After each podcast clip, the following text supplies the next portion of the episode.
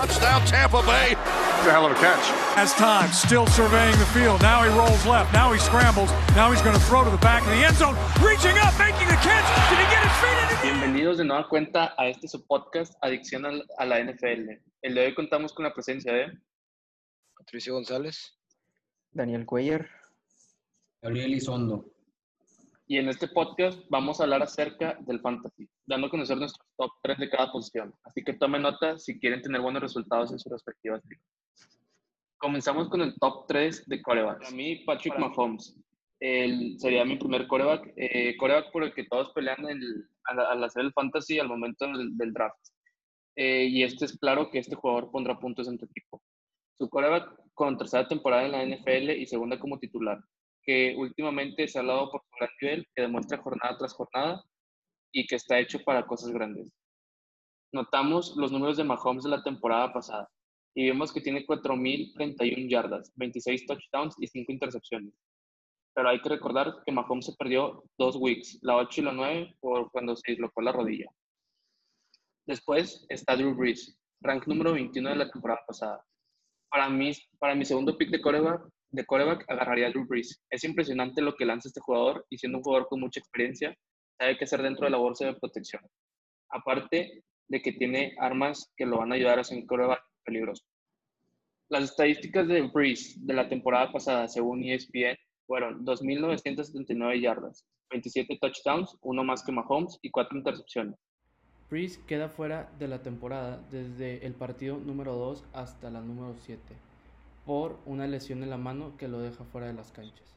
Y por último, pongo al rank número 8 Kyler Murray. No tengo duda que este muchacho lo va a romper esta temporada. Demostró que tiene muchas agallas para estar dentro del campo de juego. Eh, un coreback con una estatura que lo ayuda a ser más ágil y rápido, y aparte que sus receptores eh, son DeAndre Hopkins y Larry Fitzgerald, que lo van a ayudar a ser un, un equipo peligroso. Sus estadísticas son 3.722 yardas, 20 touchdowns y 2 intercepciones. Bueno, yo en mi lista, número uno, el MVP Lamar Jackson. Tuvo 3.127 yardas, 36 touchdowns, solamente 6 intercepciones. Tuvo, tuvo muchas yardas eh, por corrida también. La verdad es un coreback muy, ¿cómo se llama? Eh, muy, muy móvil. eh, puede correr, no solamente pasar, que esa era una de las dudas que tenían que si realmente podría pasar la bola, no solamente correr, y lo demostró muy bien. Eh, mi segundo coreback sería Patrick Mahomes, como ya lo dijo Ángel, la verdad, muchos puntos hizo en este fantasy y muchos puntos va a ser la siguiente temporada como campeón del Super Bowl. Eh, la verdad, un coreback impresionante. Y mi número tres sería Deshaun Watson, que tuvo 3.852 yardas por aire, 26 touchdowns y dos intercepciones. Pues bueno, creo que a todos nos impresionó el nivel que tuvo esta temporada, porque pues como, o sea, como lo vimos jugar en los playoffs y sobre toda la temporada, creo que destacó encima de muchos corebacks. Y él sería mi tercer pick en el fantasy. Muy bien. Yo antes de empezar, quiero preguntarle a Ángel, ¿por qué fregados no pusiste a Lamar Jackson ni siquiera en tu top 3? Sinceramente, a mí no se me hace, o sea, bueno, es, es un coreback bueno, un coreback que, este, digo, lo demostró la temporada pasada que es un coreback bueno, pero a mí no me gusta este tipo de corebacks. A mí me gusta un coreback eh, más preciso, más eh, en el, el- hablando de pases, eh, un coreback que sepa lanzar y que tenga muy buena visión. Digo, sabemos que Lamar Jackson también lo tiene, pero no es un estilo que me guste. Sabemos los puntos que hace y todo, pero sinceramente para mi equipo, yo, a mí me gusta un coreback más con, con, esa, con esas cosas que acabo de decir. Pero, o sea, dices que Mahomes no lanza mucho, lanzó 3.100 yardas. No, no, no, que me gusta un coreback que lance más. O sea, me Pues gusta más un 3.000 coreback. yardas. ¿No crees? Lan- o sea, no. ¿crees, ¿crees que es poco? Te De pregunto hecho, bien, te pregunto bien. No, no, no lanzó, no lanzó 3.000 yardas, lanzó 4.031. Este, hizo 26 touchdowns y, cinco intercep- y tuvo 5 intercepciones. Para mí, se me hace un, este, a mí me gusta ese tipo de corebacks, entonces, digo, es por Ujú. eso que lo escogí. Va, respetable, respetable. Bueno, yo, igual que Pato, mis primeros dos lugares son Lamar Jackson y Mahomes. Ya dijeron que son, es impresionante lo que hacen y pues son espectaculares los dos, junto con su equipo que también les ayuda mucho. Pero yo difiero en el tercer lugar con Pato. Yo creo que Russell Wilson va a entrar en ese top 3 debido a que le, le dieron más opciones, más opciones con Greg Olsen y más, más protección en la bolsa. Entonces creo que creo que puede ser una buena opción en fantasy. Y aparte, fue el tercer coreback la temporada pasada en producción de touchdowns con 31 y lanzó 4.000 yardas. Entonces, creo que esta temporada lo puede repetir y meterse ahí en el, en el top 3. Gabo. Este, yo quiero, este, también, yo creo que tengo el mismo top 3 que Pato, este, Lamar Jackson, Mahomes y Sean Watson. Este, creo que se van a desarrollar muy bien, este, esta siguiente temporada. Y pues sí. Perfecto. Por favor, pasamos con corredores. Gabo, por favor. Bueno, eh, mis corredores, eh, creo, bueno, empezaré yo. Eh, mis corredores, creo que el número uno, Christian McCaffrey, ¿no? Si tú eres el primer pick de tu fantasy, tienes una suerte de poder agarrar a este jugador, que debes de tenerlo sí o sí en tu equipo. Un jugador completo que sin duda te ayudará a tener muchos puntos en el fantasy. Eh, ya que es el jugador principal de los Panthers, vimos que ya le, le también le aumentaron o le pusieron un, un sueldo que lo merece, sinceramente. Y pues bueno, vemos las estadísticas, 1.387 yardas y 15 touchdowns. Y sus puntos más bajos en, en puntos fantasy fue en la Week 2 contra Tampa Bay, que hizo 7 puntos esta jornada. Después este, está para mí Saquon Barkley, que fue el rank número 10 la temporada pasada. Y hay que aceptar que uno de los jugadores que en su tiempo de roo- rookie ha brillado y ha sido, que, ha sido un jugador importante. Sacón con su segunda temporada fue increíble. Ahora recordamos que también perdió, eh, se, se lo perdió por dos lesiones, eh, una en el hombro ca- causada por una tacleada que le, que le hizo Jamal Williams y la lesión del tobillo que lo dejó fuera. Pero aún así a su regreso tuvo eh, actuaciones importantes que se que los New York Giants lo, este, lo extrañaban. Digo, llega Dion Lewis, que es un jugador importante, pero sigo creyendo que él va a hacer eh, un papel importante. Y por último, tengo a Derrick Henry, que es un jugador que me gusta su modo de juego. Es agresivo, que siempre busca ser el mejor cada partido. Y si no, no tienes la opción de McCaffrey o de Saquon, creo que esta es la mejor opción.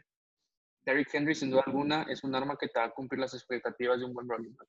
Aparte, recordemos que gran parte de los puntos que tuvieron los Titans la temporada pasada fueron por él, con eh, sus 1.540 yardas y 16 touchdowns eh, números impresionantes que lo convirtieron en, en, el segundo mejor. Recordar que se perdió la Week eh, 17, en donde le dieron descanso para este, los playoffs. Gabo, si quieres pasamos contigo. Ok, este, de mis corredores, este, quisiera, este, voy a decir lo mismo que, eh, concuerdo con Chano, este, mi primer corredor va a ser Christian McCaffrey, este, mi segundo corredor es Derrick Henry. Este, a pesar de que no tuvo los mejores números este, a principios de la temporada, creo yo que se mostró como uno de los mejores, o si no, este, de los corredores más potentes de todos ahorita. Este, y por eso lo coloco en mi segunda posición, porque sé que va a brillar esta siguiente temporada. Y como mi tercer corredor, coloco a Austin Eckler, ya que tuvo este, este, el mayor número de touchdowns por aéreos. Entonces creo yo que con la salida de Melvin Gordon le va a dar también demasiados este, puntos este, en todas las semanas. Bueno, Daniel, por favor. Bueno, coincido con todos y creo que Pato va a tener el mismo. McCaffrey es el, la opción principal para corredor en fantasy esta temporada. Este, yo, mi segundo corredor que agarraría sería Saquon Barkley. Este, a pesar de que Giants agarró a John Lewis, este, y puede ser que sean afectados un poquito los snaps que le den a Saquon, yo creo que no va, no va a afectar su rendimiento en fantasy. Y pues es la segunda mejor opción, obviamente, detrás de McCaffrey. Y este, el tercer corredor que considero este, elite para agarrar así de, first pick es Zeke Elliott. A pesar de que Dallas sufrió la salida del centro Travis Frederick, este, y pues a lo mejor la, la protección que le pueden dar a Zeke se ve reducida, se compensa con la salida de Cobb del equipo, ya que le pueden dar más balones aéreos y sumar más puntos. Entonces, Yo, quisiera, este, nada más poner un punto, este, importante creo yo, Daniel, que Saquon Barkley, o sea, obviamente es uno de los mejores corredores, este, de la NFL, sin duda, se ha ganado esa posición, pero creo yo que los gigantes, bueno, como los gigantes, este, los gigantes van a tener un estilo de juego un poco diferente al año pasado. Este, como ya tienen un nuevo quarterback, este, que ya se acostumbró la, la temporada pasada, este, creo yo que van a tener un estilo diferente, van a tener un, un juego muy aéreo, igual como lo hacían con Eli Manning. Este, y obviamente creo, creo yo que este, Dion Lewis y Saquon van a hacer su trabajo excelentemente bien, pero creo yo que los gigantes van a tener un juego muy aéreo. Este, pero no sé, este, veremos qué es lo que sucede las siguientes, las primeras semanas. sí, no lo dudo, no lo dudo, pero por ejemplo, la, la temporada de rookie de Saquon recibió 721 yardas, entonces creo que también Saquon es un buen arma aérea. Este, y pues bueno, a lo mejor ya, como, como ya está el 100 y lo van a usar a lo mejor la mayoría de las snaps, pues por eso puede ser utilizado también por esa vía, creo yo. Bueno, eh, yo, igual que todos, Christian McCaffrey, número uno, no hay duda. Corredor que hizo demasiados puntos esta temporada. Número dos, Aaron Jones, segundo, o sea, sin duda. Eh, yo creo que con 1008, eh, 1084, perdón, yardas por corrida y 16 touchdowns, la verdad se va del otro lado con, con los puntos, son demasiados. Y mi pick número 3 sería Saquon Barkley, pero eh, digamos que esas son las estadísticas de esta temporada y no olvidemos que Saquon Barkley quedó lastimado. Entonces, como dijo Daniel, un Saquon Barkley sería un jugador más explosivo. Pero esos, la verdad, son mis, mis top 3. Entonces, Ángel, pasamos con los receptores. Este, sí. Con mis receptores, digo, concordamos todos, yo creo. Más adelante voy a, voy a, ver, a ver si sí. Michael Thomas, el rank número uno de la temporada pasada. Si tu opción es irte primero por un receptor, eh, por un buen receptor, y se encuentra disponible este jugador, es importante que lo agarres, ya que sabemos que el, el gran nivel que se maneja, este jugador viene siendo de las armas preferidas de, de Drew Brees y no creo que te arrepientes de haberlo agarrado por su gran rendimiento que ha demostrado en temporadas pasadas. Las yardas que tiene son 1725, que lo convierten en el mejor, eh, en el mejor receptor y no en touchdowns.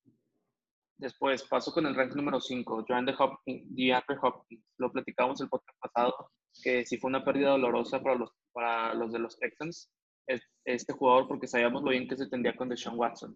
Pero ahora llega un equipo de muy buena calidad, de muy, buena calidad como los los Cardinals, con un quarterback que se ve que tiene potencial y creo que eh, los dos van a entender muy bien.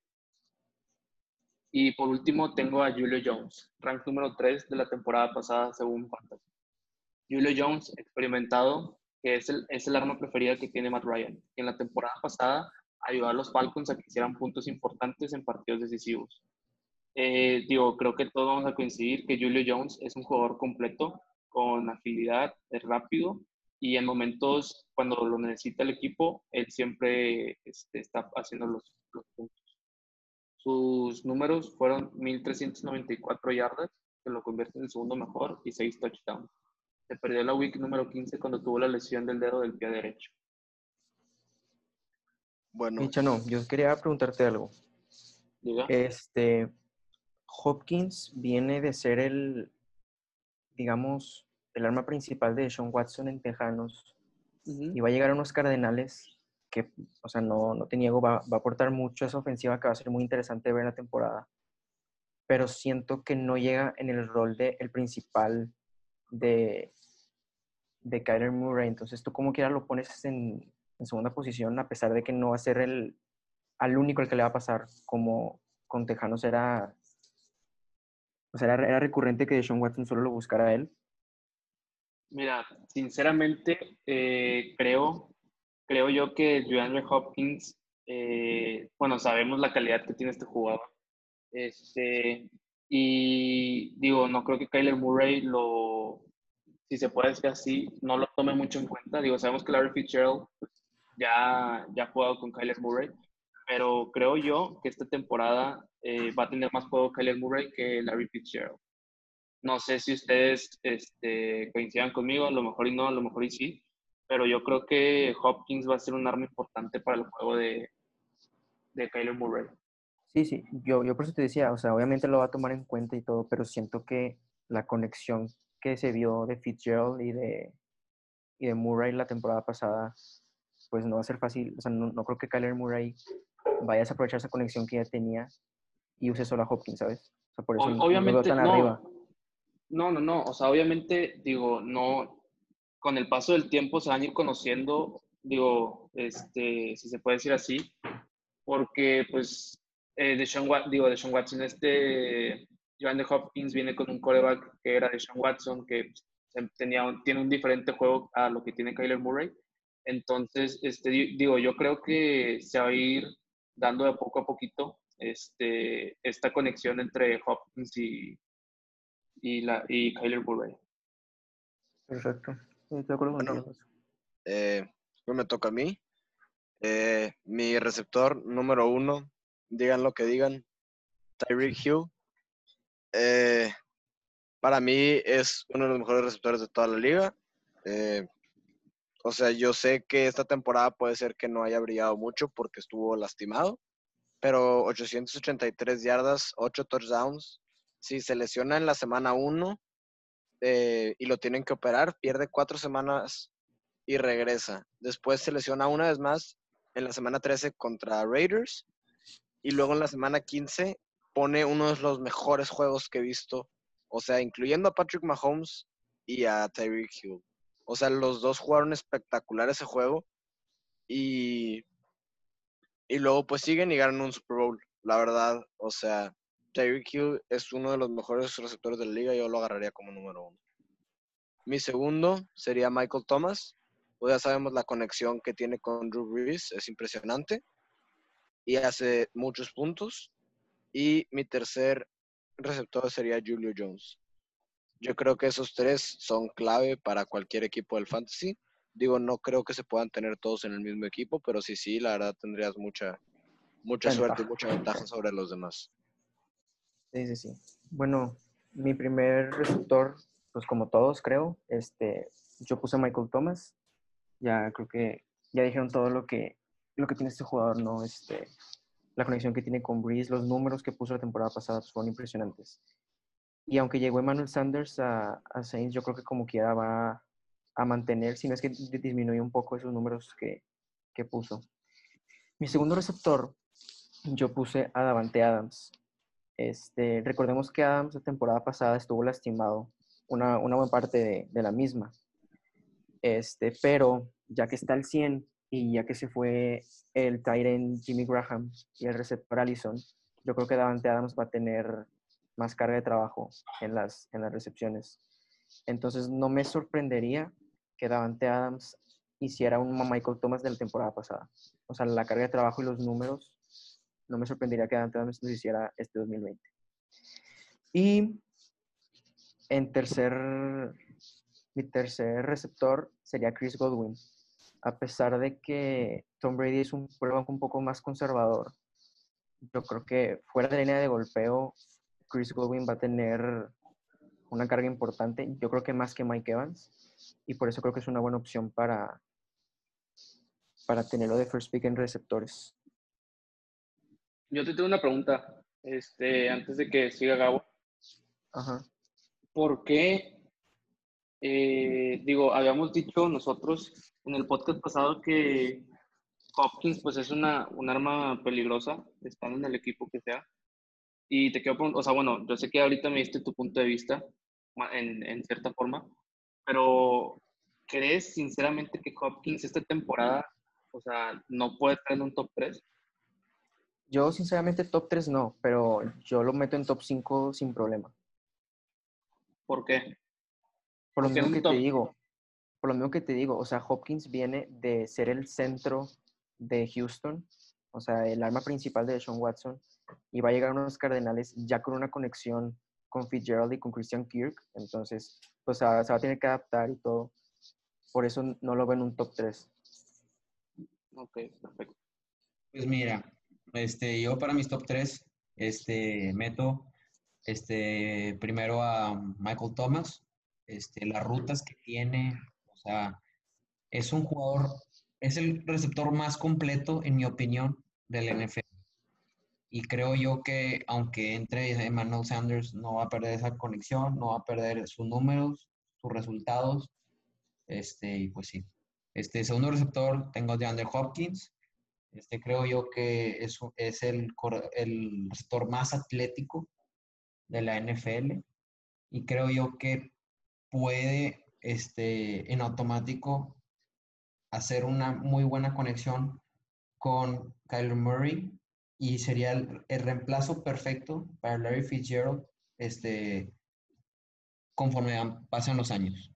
Claro. Este, y para mi tercera posición yo tenía, tenía a Chris Godwin, pero con la inclusión de Gronkowski a los, a los Tampa Bay Buccaneers, creo que va a reducir bastante su, su producción y creo yo, y me gustaría bastante ver a Antonio Brown en, los, en las primeras posiciones. No, por favor.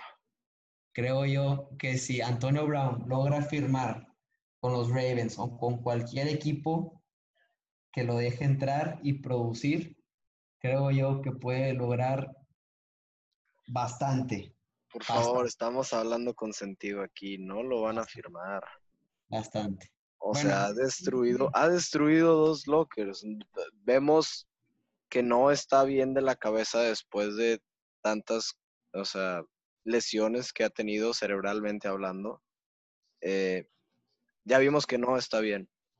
Eh, o sea, con todas las acusaciones y las veces que, o sea, ha sido demandado por, o sea, por las razones que quieras, no creo, no creo que ningún equipo se, se arriesgue. Y si se arriesgan, mis respetos, pero no creo que se vayan a arriesgar a que un jugador que se cree la estrella, y no te lo voy a decir porque la habilidad no se lo dudo y lo ha demostrado muchas veces, pero no creo que se quieran arriesgar a que un jugador les destruya todo el vestidor. Sí, Que fue lo que pasó en Steelers y fue lo que pasó en Raiders. Mira, compadre, en mi opinión, Antonio Brown ha sido el mejor receptor en los últimos cinco 10 años, 10 años, o sea, estuvo en el, en el mejor equipo de la década de esta, de esta temporada, de, o sea, el mejor equipo de la década.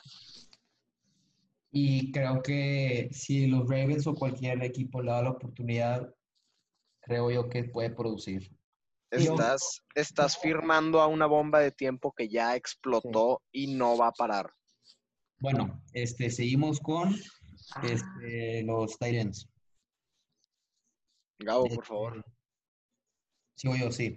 Este, Titans, este, quisiera empezar con el ganador del Super Bowl, Travis Kelsey. Claro que sí. Este, yo creo que, este, mira, Terry Hill, este, creo que es una de las armas más potentes de Patrick Mahomes, pero Terry Hill ha sido más un arma de pases largos, pases largos y no creo yo, en mi opinión, que todos los partidos, todas las semanas logre Terry Hill este, recibir pases de 50, 60, 70 yardas. Entonces creo yo que Travis Kelsey va a ser el arma principal de Mahomes y ya sabemos que Kansas City es un equipo muy aéreo. Entonces Travis Kelsey va a ser el primero. George Kittle este, está en mi segunda posición. Sabemos que el equipo de San Francisco es, tiene como característica este, ser un, e- un equipo con un juego muy este, de- por tierra, pero creo yo que la primera opción de, de Jimmy Garoppolo sería George Kittle en cualquier situación. Y pues en tercer lugar, Zach Ertz. Ya sabemos la historia que tiene Zach Ertz con los Eagles y creo yo que puede seguir estando en el top 3.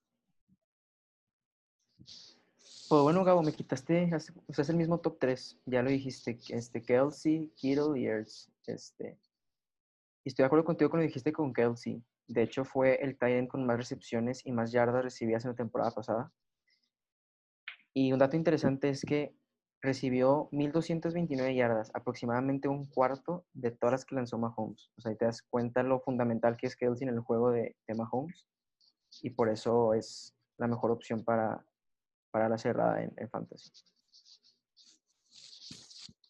Bueno, eh, bueno, eh, pues igual, ¿sabes? Eh, Travis Kelsey, número uno, George Kittle, número dos, y mi tercero voy a tener que ir con Mark Andrews.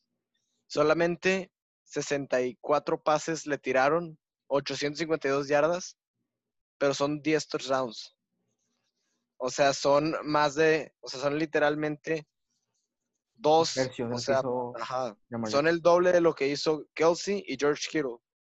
O sea, son, sus manos son impresionantes y es una amenaza seria para la defensiva, ya sea usando sus manos o bloqueando.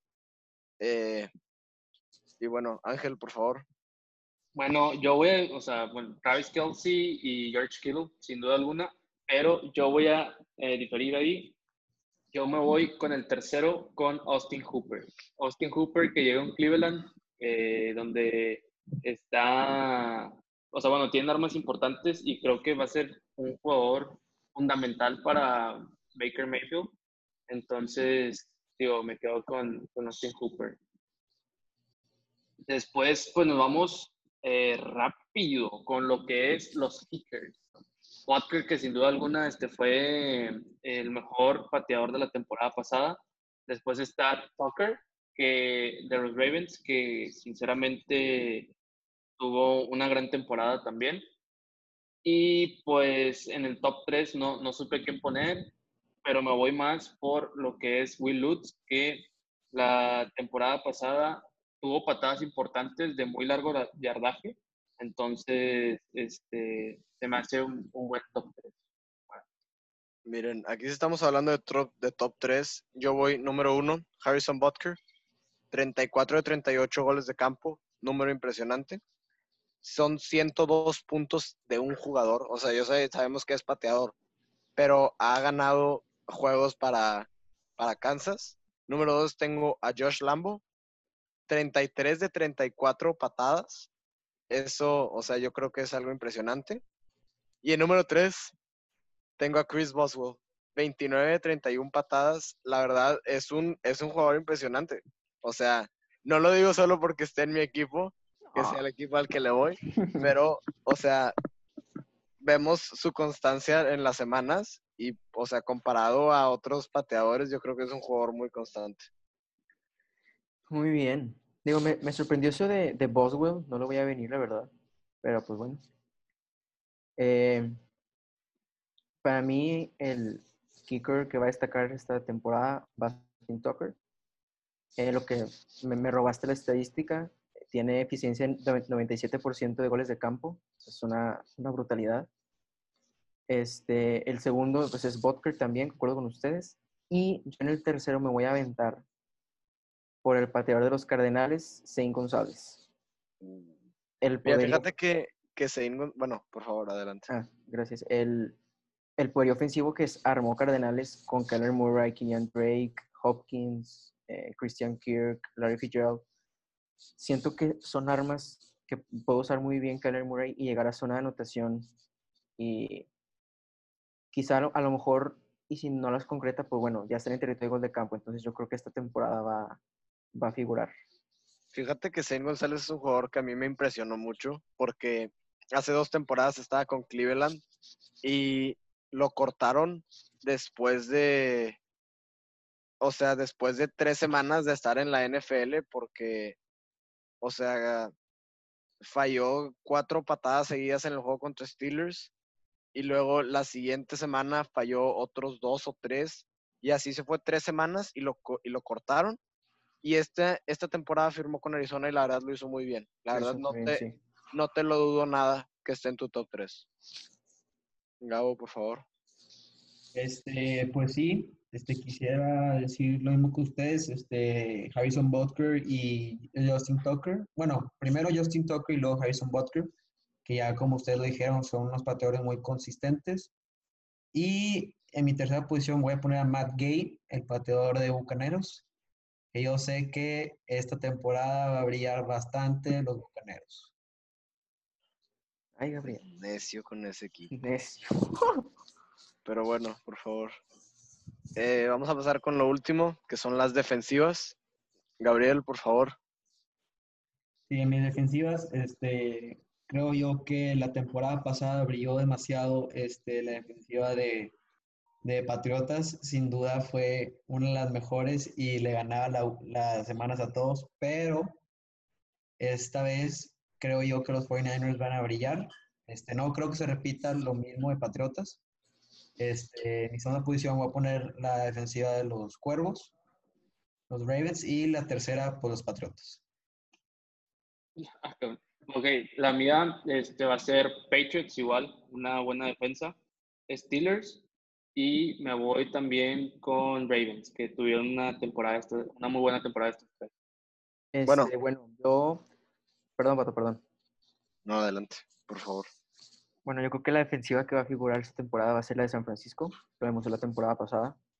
Este, la segunda, Patriotas, a pesar de que perdieron un poquito de poderío defensivo, pero como que ya siento que va a figurar. Y en la tercera, concuerdo con ustedes, con Steelers. Miren, mis defensivas lamentablemente son las mismas, solo que en diferentes órdenes y atáquenme todo lo que quieran. Defensiva número uno, Steelers.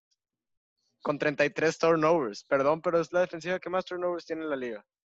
Después, la defensiva de 49ers, que tuvo 28, y luego la de Patriots, que tuvo 26. O sea, la verdad son tres defensivas muy explosivas y pues no hay mucho que hacerle. Son las mejores tres defensivas que hay.